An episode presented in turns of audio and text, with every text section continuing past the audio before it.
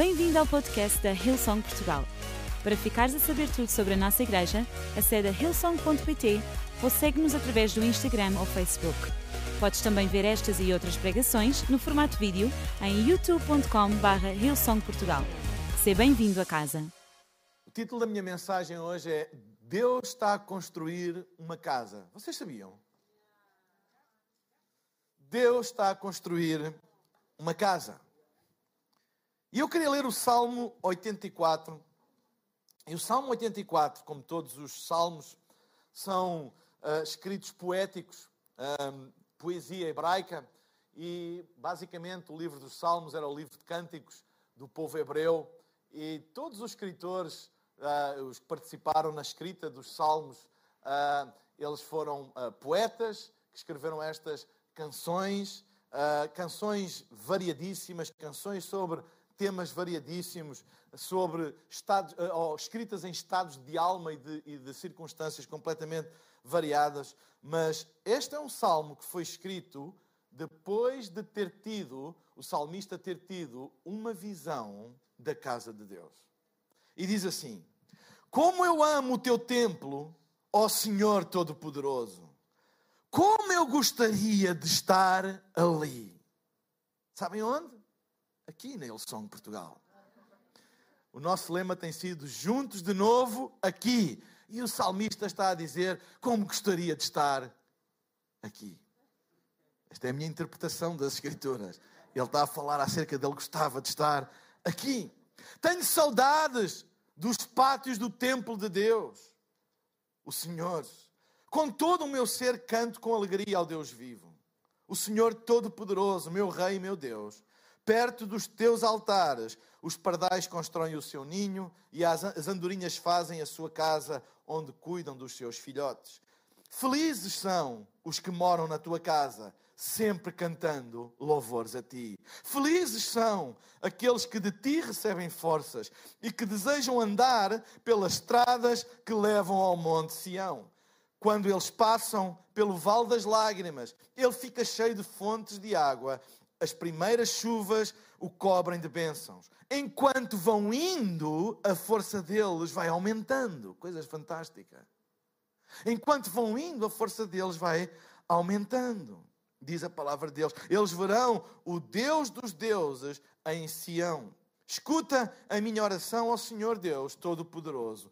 Ouve-me, ó Deus de Jacó. Ó Deus, abençoa o nosso protetor, o rei que tu escolhestes. É melhor passar um dia no teu templo do que mil dias em qualquer outro lugar. Eu gostaria mais de ficar no portão de entrada da casa do meu Deus do que morar na casa dos maus. O Senhor Deus é a nossa luz e o nosso escudo. Ele ama e honra os que fazem o que é certo e lhes dá tudo o que é bom. Ó Senhor Todo-Poderoso, como felizes são aqueles que confiam em ti. Amém. Até aqui a palavra de Deus. Sabem? Deus é um pai. A Bíblia revela Deus como um pai e um bom pai. Deus é um bom pai.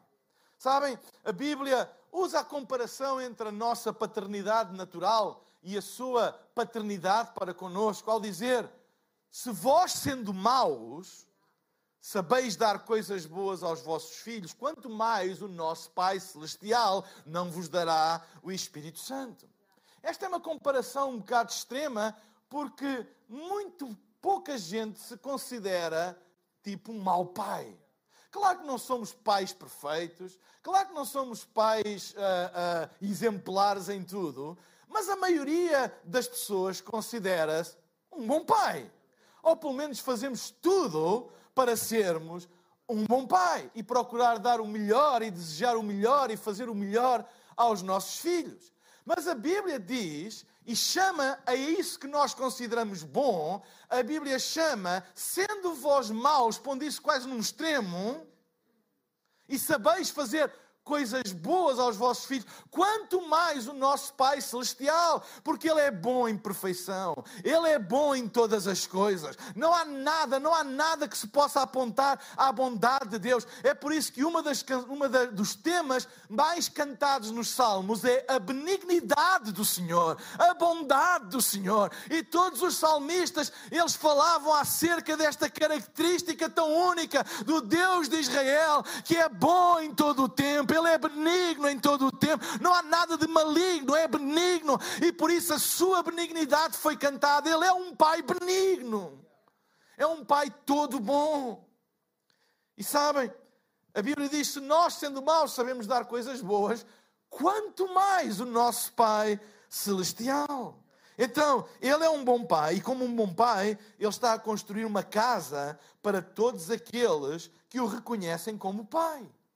A Bíblia diz que Deus amou o homem, amou o mundo, amou a humanidade de tal maneira que enviou o seu único filho para salvar a humanidade, para que quem cresce nele não morresse, não vivesse abandonado, não vivesse sozinho, não vivesse entregue a si mesmo, entregue a si próprio, abandonado à sua própria sorte, mas tivesse uma casa, um abrigo, um lugar seguro. Não há boa paternidade sem a oferta de um teto, sem a oferta de uma casa, sem a oferta de um abrigo, sem a oferta de um ambiente seguro. Um bom pai não deixa os seus filhos ao relento, não deixa os seus filhos sem uma família, não deixa os seus filhos sem sem um abrigo, sem um teto. E o nosso bom Pai Celestial, Ele construiu uma casa para os seus filhos, para que ninguém possa estar sozinho, ao relento, abandonado, sozinho, entregue a si mesmo. Não, existe uma casa. Existe uma casa. A essa casa, Deus chamou igreja. Não se deixem enganar. Igreja é a casa do Deus vivo. Esta ideia de construir uma casa para os seus filhos teve origem no coração e na omnisciência de Deus. A essa casa Deus chamou a igreja. Então, a igreja não é uma instituição humana. E deixem-me dizer, nos tempos em que nós estamos a viver, nós temos a responsabilidade de declarar esta revelação. Ei, não comparem a igreja a uma casa qualquer. Não comparem a igreja a uma sala de espetáculos. Não comparem a igreja a uma casa de entretenimento. Não comparem a igreja a uma atividade comercial. Não comparem a igreja porque a igreja é divina, a igreja nasceu no coração de Deus, a igreja é o fruto das mãos, das obras de Deus, a igreja é a casa do Deus vivo, nada se compara a esta casa, não há casa como esta. Não vamos reduzir a igreja a uma coisa qualquer. Pessoas que têm a desfaçatez de dizer que amam a Deus e não precisam de igreja, que não precisam de uma casa. Essa é a maior mentira que alguém nos pode dizer, porque todos nós precisamos de uma família e precisamos de uma casa. Todos nós precisamos é desprezar, é desprezar a obra de Cristo, é desprezar aquilo que Ele está a construir. Quem despreza a igreja, despreza as, as, obras das mãos de Deus, quando Ele diz: Eu edificarei a minha igreja e as portas do inferno não prevalecerão contra ela. Quem é que não quer viver numa casa que está ao abrigo das portas e das investidas do inferno? Quem é que não quer viver numa casa que pode aguentar todas as investidas, todas as tempestades, todos os furacões, todos os tornados? É uma casa que está preparada para isso. Desprezar a igreja é desprezar as obras das mãos de Deus. E esta é uma altura da igreja se levantar. A igreja não é uma instituição humana, mas divina. É o plano de Deus para a humanidade ligar-se à igreja. A Bíblia diz neste salmo tão lindo que todos os caminhos, andai pelos caminhos que vos conduzem ao monte Sião. Sabem, Deus construiu uma casa. E Ele quer que toda a humanidade encontre o caminho para esta casa. Não é por acaso que o Evangelho diz que quando Jesus for levantado, atrairá todos os homens a Ele. atrairá todos os homens a Ele. Como é que Ele atrai todos os homens a Ele? À sua casa. Todos os caminhos de atração a Cristo vão dar à sua casa. Não há outra maneira. E sabem, é por isso que a nossa casa, é por isso que a igreja deve ter as portas abertas para todas as pessoas. Eu agora não estou a falar acerca só dos edifícios, não é? Mesmo online, a igreja nunca fechou, nunca fechou portas, sempre teve portas abertas, porque como é que Deus pode indicar os caminhos para a sua casa e ter as portas fechadas? Deus não é um Deus da armadilha, Deus não é um Deus de mentira. Se Ele indica o caminho para a sua casa a todos os homens, é porque todos os homens têm o lugar na sua casa casa. Deus nunca indicaria um caminho para um lugar onde a porta estivesse fechada e não pudessem entrar.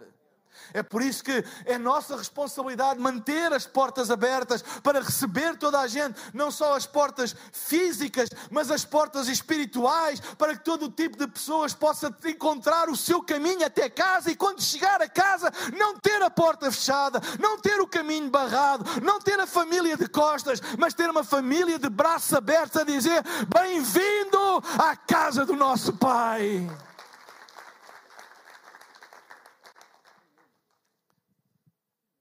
O que fazemos é isso mesmo manter as portas abertas. É quando há pouco o Daniel Arci falou sobre os dízimos e as ofertas. Sabem, os dízimos e as ofertas são atos de adoração para que a casa continue, que as portas abertas e cada vez mais abertas e mais abertas e mais abertas, para que, sabem, para que os caminhos possam vidar a esta casa e nós possamos receber. Sabem, quando nós não contribuímos, nós estamos a fechar as portas da nossa casa. Nós estamos a pedir a Deus que as pessoas venham pelos caminhos que Ele envia para chegar à casa do Pai e nós acabamos por fechá-las. Mas eu dou graças a Deus pela nossa casa, que nunca deixou de contribuir e nunca deixou de escancarar as portas, mesmo quando não podemos reunir, mesmo quando não podíamos, podíamos sequer sair de casa, a nossa igreja continuou fiel, com as portas abertas, para que todas as pessoas pudessem ter um encontro verdadeiro com Deus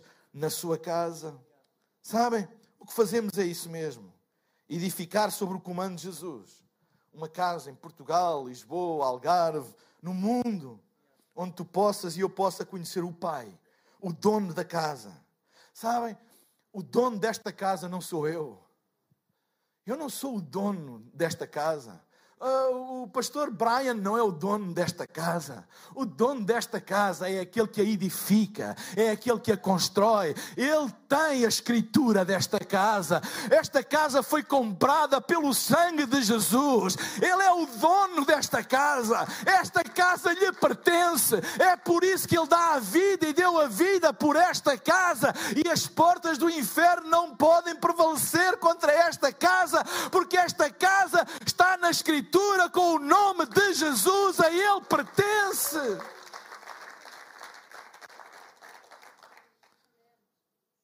Que esta seja uma casa onde se transforma num abrigo para todos aqueles que precisam de um abrigo. Uma casa onde os rejeitados, os caídos, os perdidos, os sem esperança, os feridos, possam encontrar segurança e esperança no futuro num mundo cheio de medo, num mundo cheio de pânico, que a casa se torne um lugar de esperança para as pessoas. Vá lá, que esta casa se torne um lugar de esperança para as pessoas. Nós vivemos num mundo carregado de más notícias, num mundo carregado de pânico e de medo para acorrentar as pessoas. A igreja é a casa, o abrigo de Deus para uma humanidade assustada, onde podem encontrar esperança, sabendo que Deus está no controle de todas as as coisas e que esta casa tem um alicerce, esta casa tem uma proteção, esta casa tem uma paternidade, esta casa é propriedade do Deus do universo. Que esta seja uma casa onde todos possam florescer, verem os seus dons, encontrar um propósito maior do que a sua própria círculo, a sua própria existência. Que seja uma casa que as crianças, os adolescentes, os jovens podem encontrar um rumo, um propósito para o qual nasceram, onde recebem ensino, ferramentas e correção também, e que os prepara para o potencial e para o futuro fantástico que Deus tem para eles. Uma casa onde os mais velhos podem receber amor e apreciação e honra, e ao mesmo tempo servir de suporte, estímulo e inspiração para os mais novos. Esta é a casa visionada pelo salmista quando ele escreveu esta canção. Quando ele teve esta visão, ele viu esta casa e escreveu o Salmo 84. E antes de sequer da igreja ser fundada por Jesus, já se cantava acerca dela já se proclamava acerca dela, já homens tinham visão desta casa, eles pensavam que era o templo, o templo construído por Salomão, eles pensavam que era isso, mas no plano de Deus havia uma casa bem maior, com uma glória maior, com um impacto maior, que é a igreja do Deus vivo. Eles não sabiam que estavam a cantar sobre a igreja, mas nós agora, à luz do Novo Testamento, sabemos que eles estavam a cantar profeticamente sobre aquilo que se está a passar aqui. Bendita é a casa de Deus, bendito é o nome do Senhor. E é interessante que o salmista descreve a felicidade que há naquela casa. Quando ele escreve, já repararam a quantidade de vezes que ele escreve nesta tradução que eu estou a ler, nova tradução linguagem para hoje, na tradução João Ferreira de Almeida, revista e corrigida, usa a expressão bem-aventurados. Aqui usa a expressão felizes, quer dizer a mesma coisa. A quantidade de vezes, quando ele olha e tem a visão da casa, ele diz felizes, felizes, felizes, felizes, felizes. Ele não estava a ter uma visão numa casa em ruínas, ele não estava a ter uma visão numa casa em pavor, ele estava a ter uma visão numa casa feliz. E eu hoje queria usar esta expressão em três versículos e três princípios da felicidade da casa de Deus. No versículo 4 diz: Felizes são os que moram na tua casa, sempre cantando louvores a ti. Reparem, felizes são os que moram. Não é os que visitam, não é os que contemplam, não é os que apreciam, não é os que gostam, não é os que acham cool, não é aqueles que têm bons amigos na casa, não é, são aqueles que moram que fazem dessa casa o lugar da sua habitação, que estão plantados nessa casa. Então, toma a decisão de te plantares na casa de Deus, porque a igreja não é o lugar que tu frequentas, a igreja é a família a quem tu pertences. E sabem, nós frequentamos porque pertencemos. E essa deve ser a motivação.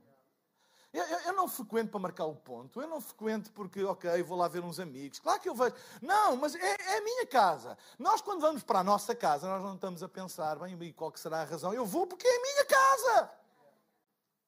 Posso ter razões para, para ir, até posso ter razões para não ir. Mas vais para casa já porquê? Porque é a minha casa. Sais do trabalho e vais para onde? Vou para casa. Mas tens alguma coisa lá? Tens alguma coisa especial? Não. É a minha casa, é para onde eu vou. Quer eu tenha alguma coisa, quer não tenha. Ah, tenho visitas para jantar, vou para casa. Não tenho visitas para jantar, vou para, para os bares.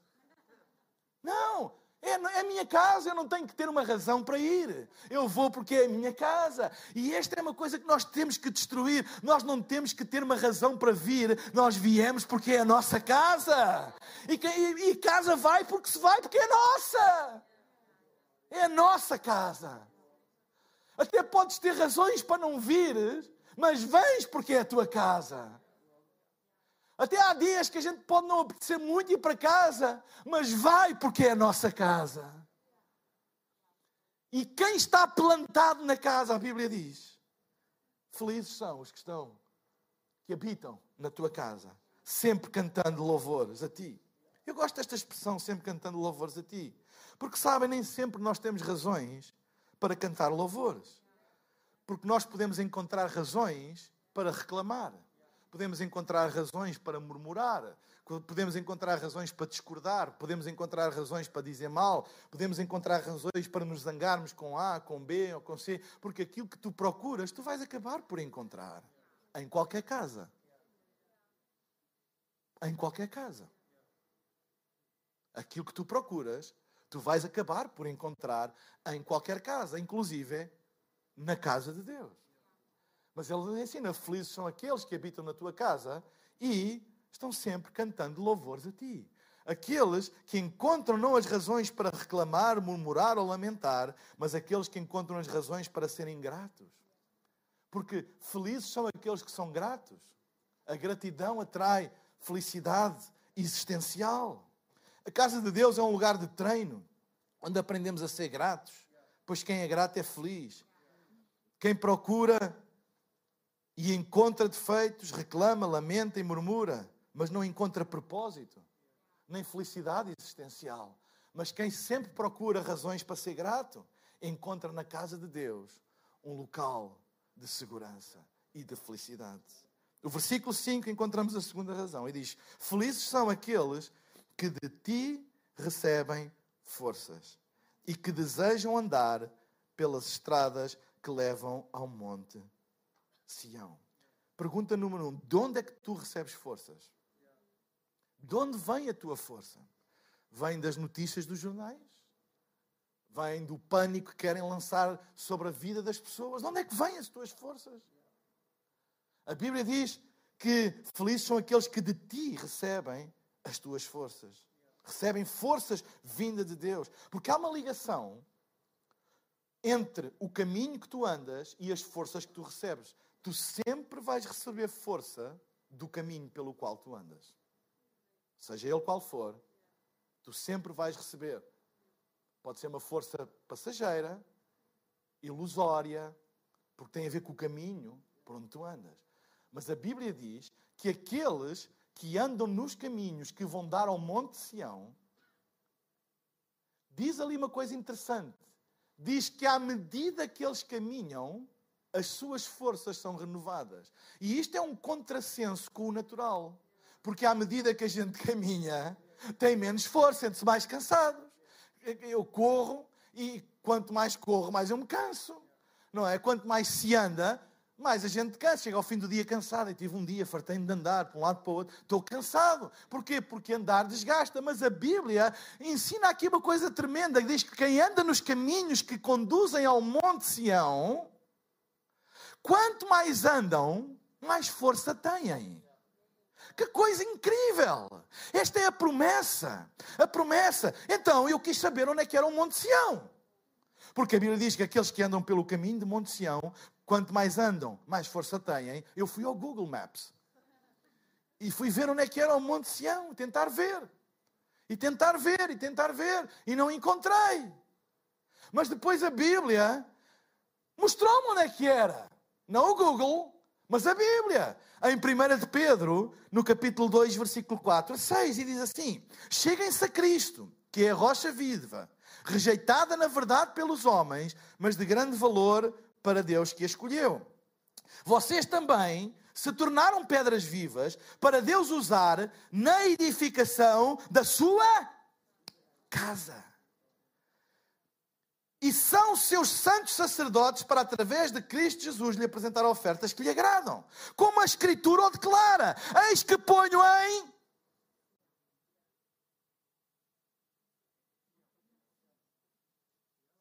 Sião!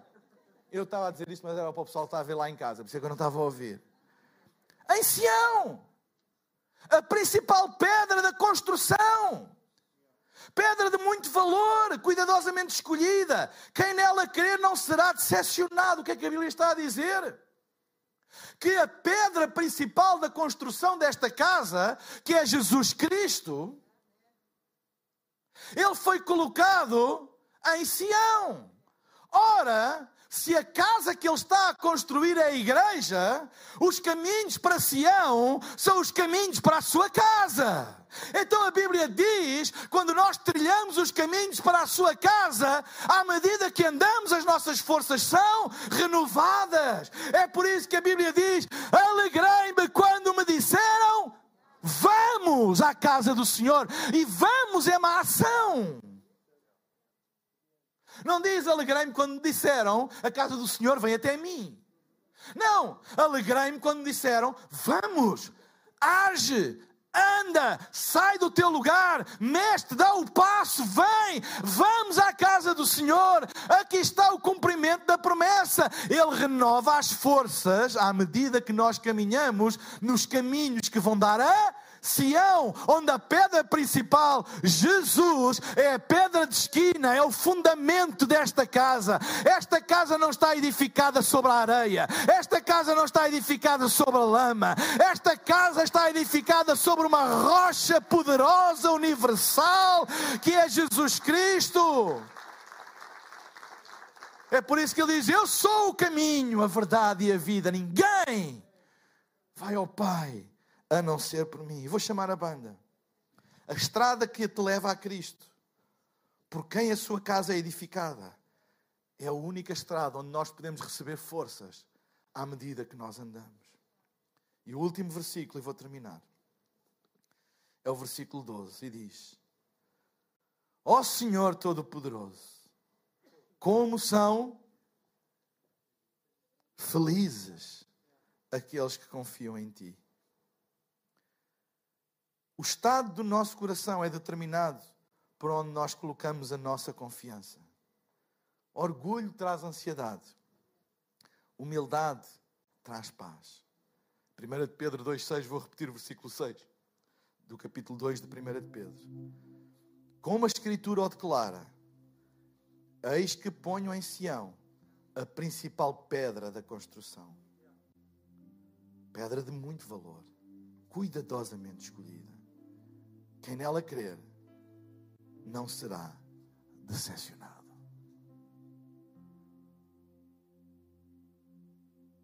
Eu dou graças a Deus, porque a sua casa nunca é uma casa de decepção quando eu coloco a minha confiança na pedra principal. Eu às vezes as pessoas dizem, ah, estou muito decepcionado com a igreja. Sabem, isso diz mais acerca de onde tu colocaste a tua confiança. Tu não colocaste sobre a pedra principal, colocaste sobre as outras pedrinhas sobre a pedra principal. Ficaste decepcionado. Mas a Bíblia avisou: não coloques a tua confiança sobre as pedrinhas, coloca sobre a pedra, está lá, sobre a pedra principal. E se tu colocares sobre a pedra principal, nunca serás decepcionado. Nunca. Nunca. Sempre encontrarás alegria, paz, força na casa de Deus. Eu acredito que nós estamos a viver dias em que precisamos de proclamar profeticamente a glória da casa de Deus. A glória da casa de Deus. A casa de Deus é uma coisa sobrenatural. Ei, não subestimes o poder da casa de Deus. É sobrenatural. Foi edificada por Jesus Cristo, declarada por Ele próprio, que nem as portas do inferno podem prevalecer contra ela. Esta é a altura de nós proclamarmos a glória da casa de Deus. Não a vergonha, não o medo, mas a glória da casa de Deus. Quem confia na pedra principal nunca será decepcionado. Põe a tua confiança em Deus. Põe a tua confiança em Deus. Os salmos estão cheios de declarações.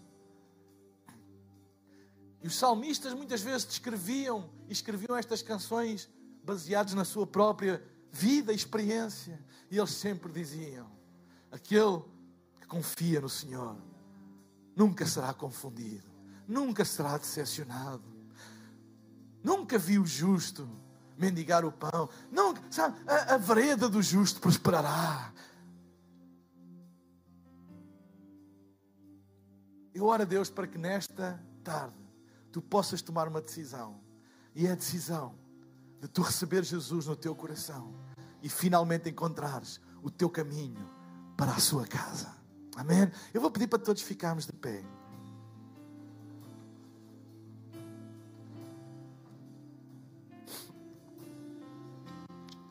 Nós estamos mesmo a terminar, mas eu não queria terminar sem fazer um apelo.